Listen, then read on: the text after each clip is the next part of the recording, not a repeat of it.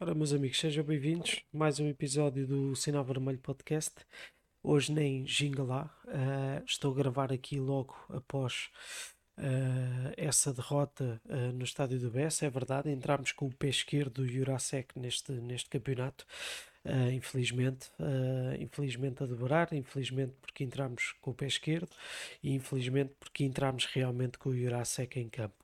Mas já lá vamos. Vamos começar então pelo princípio. E o princípio diz-me que devo falar já para começar sobre a arbitragem. Isto porquê? Porque enquanto gravava e não gravava, tive o azar de abrir as redes sociais e o Twitter e, e claro, estava tudo a arder com a derrota do Benfica, o Schmidt para aqui, o Schmidt para ali, o árbitro para aqui, o, uh, enfim, já vi montes de, de, de, de, situações, já vi malta a comparar o lance do Galeno no jogo da Supertaça, já vi malta a comparar lances do próprio jogo, enfim, vou dar a minha opinião daquilo que vi na transmissão, sem andar a ver agora recursos uh, para trás e para a frente, etc., o árbitro parece-me que fez uma boa exibição, fez uma boa arbitragem. Qualquer lance que eu vi parece-me bem ajuizado. Tenho uma dúvida que tem a ver com um lance na primeira parte do Bá com uh, o, penso que é o defesa esquerdo do, do Boa Vista, que é um lance ali na área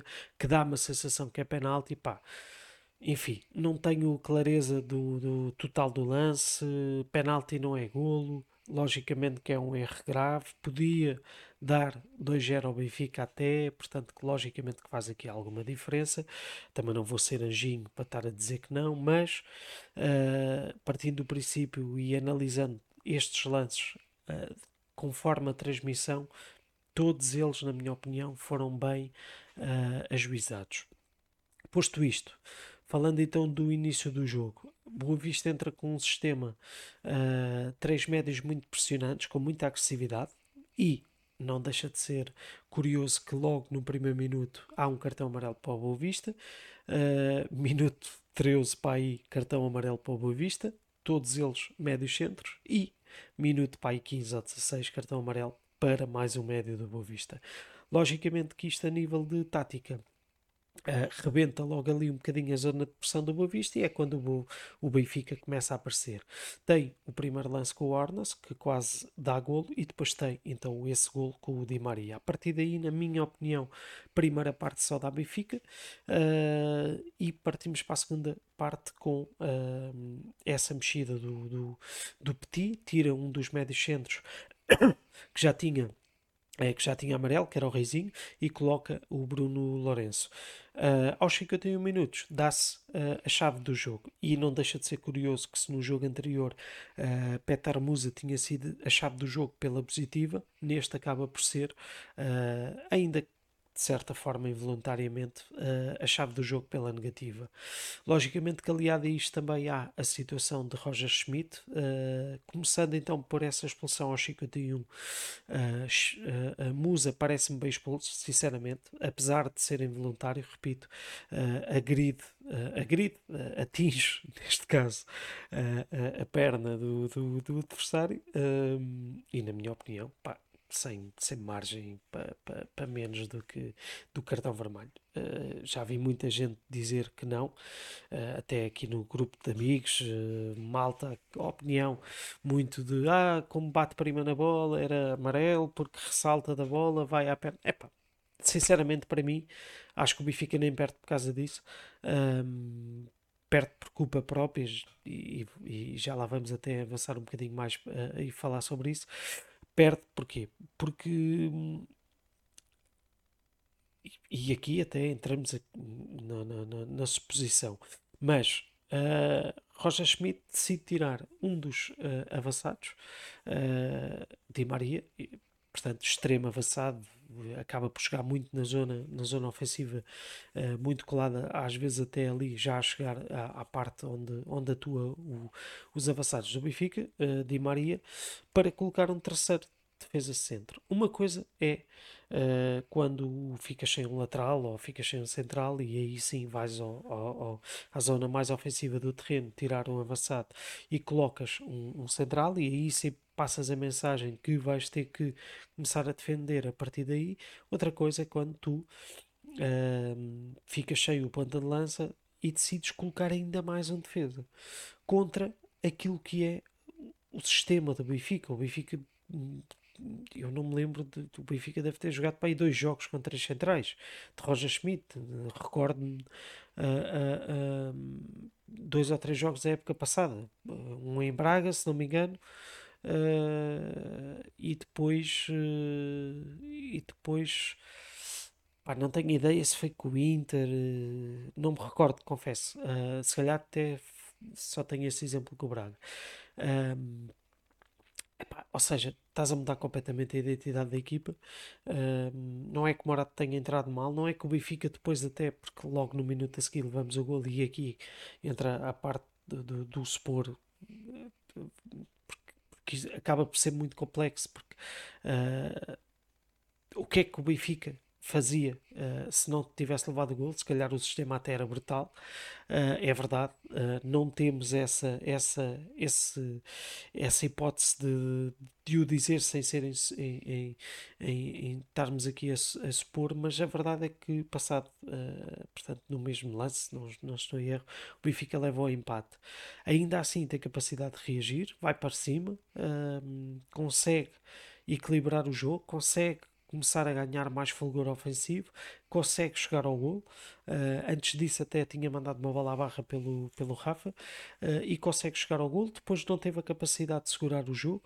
Uh, acabamos por fazer o penalti. Penalti, nada a dizer. num, num lance em que Vlaco Dimos também anda ali aos papéis. e depois temos, lá está, 2-2.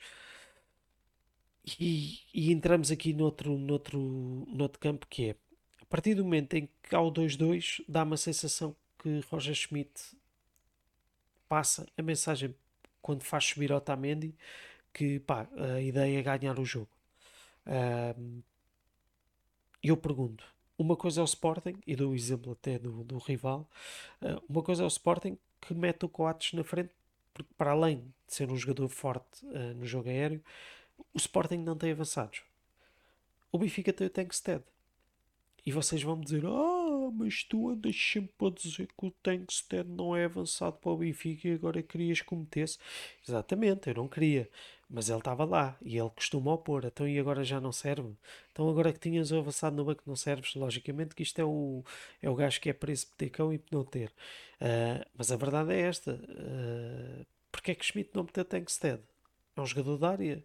Uh, Lembro-me até contra os Chaves. Este jogo, este jogo, uh, se a gente até puxar aqui um bocadinho a casseta atrás, faz-me lembrar o jogo de Chaves. Não pelas incidências do jogo, ficas com menos etc.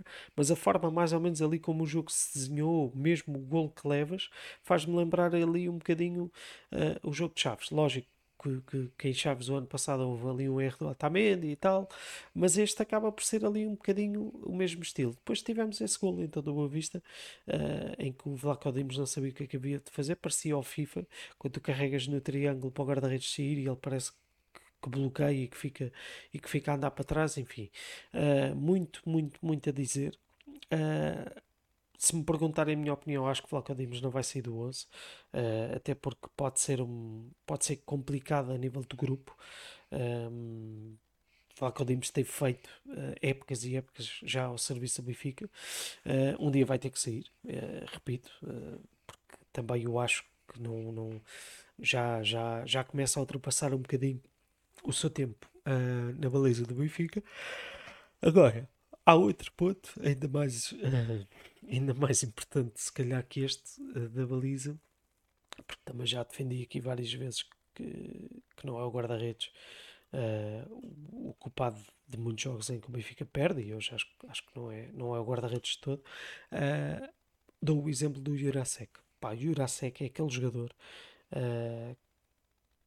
que dificilmente me vai pôr a viola no saco. Dificilmente, dificilmente. E hoje ficou provado mais uma vez, uh, porque já tinha visto aqui dois ou três jogos dele e já tinha comentado isto aqui com vocês, uh, que eu desconfiava muito deste jogador. E hoje há um lance que o Jurasek até mete a língua de fora, que já, já, já começa a circular aí, já, já provavelmente vai, vai, vai ser meme, uh, em que a bola lhe bate eu nem sei onde é que lhe bate, se é na tromba, se é no peito, se é no braço, e que ele mete a língua de fora, do estilo, ia foda-se, acabei de fazer merda, caralho, ia com caralho, foda-se. Uh, pá, uh, sepo, sepo, sepo, sepo, sepo. Um, vocês podem me dizer, ah, mas ele está no 2-1, é que tira o cruzamento. Uh, felizmente acertou um cruzamento para trás, porque tentou 30 para trás. Uh, e o, Jurasek é aquele. Aliás, se nós, se nós antigamente tínhamos laterais que cruzavam bem para trás da baliza, acho que a única coisa boa realmente que o Jurasek faz é cruzar para trás. E literalmente para trás, e às vezes é para trás, não sei de onde. Enfim, uh, parece-me um jogador tecnicamente muito, muito, muito, muito fraco. Uh, posicionalmente ele até nem é assim tão mau, um, só que depois lá está, é limitado. É, epá, e o Benfica passa mais tempo a atacar. E vou-vos dar o exemplo taticamente do Benfica. O Benfica uh, joga com Arnas uh, descaído um bocadinho para a esquerda, na ideia de puxar um bocadinho para dentro e que Jurasek possa fazer aquele corredor. Um, epá, e, e, e, e, façam o exercício, vejam o jogo outra vez e vejam a quantidade de vezes que Jurasek podia ter explorado, uh, uh, ou melhor, explorou, mas depois os cruzamentos são completamente horríveis. Uh, o um para um do, do Jurasek é terrível, é, é enfim, muito complicado mesmo. Acho, acho que o Benfica fica aqui com um déficit muito grande. E depois vamos pensar assim: ah, mas temos o, o. É verdade, temos o Ritzik. Um, agora até parecia também o que sou atrasado mental. Uh. Uh, Uh, é verdade, temos o Ristic, mas uh, uh, a questão é que nem Jurasek é melhor que Ristic, nem Ristic é melhor que Jurasek. É melhor apenas no aspecto ofensivo, que se calhar depois defensivo até nem é melhor. O problema é que nenhum nem outro tem amostra suficiente para pa nós para pa, pa, pa, termos uma ideia concreta. Agora, meus amigos, não sou um, um expert, também erro Uh, mas pá, geralmente, geralmente não falho muito nestas, nestas apreciações que faço e ou muito me engano ou, ou estamos perante aqui um belo, um belo barrete uh, que nos meteram. Uh, enfim, uh, se vá já era um, este então é, é mais um. E Bá, porquê é que estou a falar de Bá? Porque Bá, Bá tem vindo a disfarçar muito aquilo que é a nossa lateral direita. Uh, e há malta que vai já dizer: oh, foda-se, este gajo é só falar mal, oh caralho. Agora é o defesa esquerda, é o defesa direita, é o Chiquinho, é o Tankstead. Então, mas este gajo não sabe falar bem. Pá, a verdade é que o Benfica tem um déficit nas laterais horrível. E se andámos antes com Grimaldo, que, que nos fazia crer que tínhamos uma asa uh, a trabalhar e que depois do outro lado não tínhamos. Este ano temos uma asa disfarçada do lado direito e não temos asa esquerda. Uh, pá, e eu, a leitura tática que faço e, e, a minha ideologia de jogo, ideia de jogo, é que gosto muito de jogar pelas laterais e gosto de ter extremos, gosto de, de ter extremos invertidos, uh, o caralho que os for dar todos, mas gosto de jogar com, com, com laterais. E o Benfica, neste momento, parece-me muito limitado. Uh, mas enfim, hoje é dia 15 de agosto, uh, pode ser que ainda chegue. Uh, vejam bem que eu até acho que o, que, que, que o João Vitor se calhar ainda é melhor que o Bá, vejam bem como é que eu estou. Isto também é fedido, estar a fazer podcasts depois da derrota, meia-noite e quarenta, uh, enfim, um, também não, também é pedir muito, né? Bom, notas deste jogo, tenho aqui o 0-0 aberto, Uh, levou nota 4. Pior só o Musa que foi expulso. Para vocês verem. Se bem que uh, se fosse eu não dava nota 3 ao Musa e trocava mesmo o 3 uh, ah, com o Jurasek. 4 para o Musa, 3 para o Jurasek ou então 3 para cada um e ficava resolvido o esquema. notas. Então, Vlaco Dimos, enfim, já falámos. Bah, até leva aqui uma nota positiva no 00. Uh, eu uh, confesso que, que, que epá, não lhe dava, não lhe dava essa nota positiva. Uh, depois fica difícil, tirando uh, Di Maria, João Neves, uh, Kossoku durante a primeira parte também muito pouco Kossoku. Portanto, segunda parte já foi mais Coxu, uh, isto já começa a ser uma, uma, uma, uma piada básica neste, neste podcast. Agora, há que juntar a isto uma coisa, e também uh, estava a ser injusto se não, se não dissesse, que é a boa exibição que também o Boa Vista fez. Muito agressiva, é, é verdade, e aqui a malta vai colar um bocadinho ao Petit, porque o Petit gosta é dar pau e essas merdas todas. Não, não é verdade. Acho que o Petit é um bom treinador, já o disse em outros, eh, em outros episódios.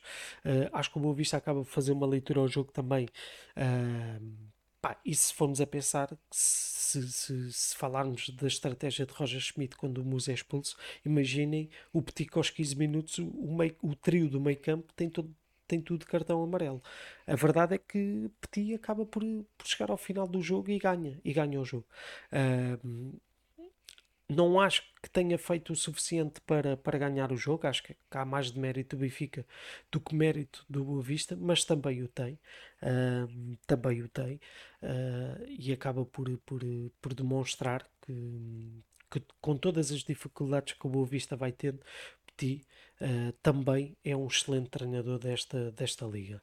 Um, eu queria ter preparado aqui um podcast diferente, é verdade. Uh, provavelmente até só iria gravar no dia da manhã, mas começou-me a dar vontade de, de, de, de de falar uh, e eu sei que é um problema que eu tenho que é, que é falar uh, se calhar o melhor era estar calado isso provavelmente é o que vocês estão para aí a dizer e bem. Um, queria ter preparado um podcast diferente uh, ter feito aqui uma, um resumo à jornada. Um, vou fazer um pequeno resumo daquilo que me lembro. Bom, começando então pelo Famalicão que tem o nosso Henrique Araújo, Famalicão que vai ganhar a Braga e bem, e bem, foi ganhar a Braga e bem. Uh, nota também para o Gil Vicente do uh, Martineto, que com o Fujimoto em grande destaque e gostava de realçar esse jogador. Fujimoto parece-me uh, muito bom jogador. Tô, vai para a terceira época em Portugal, se não estou em erro, um, e parece-me um jogador com pá, tem 22 a 24 anos. Jogador jovem uh, ainda, Uh, Parece-me um jogador que pode vir eh, a ambicionar outros, outro patamar no futebol português. Vamos, vamos ver a meio do ano.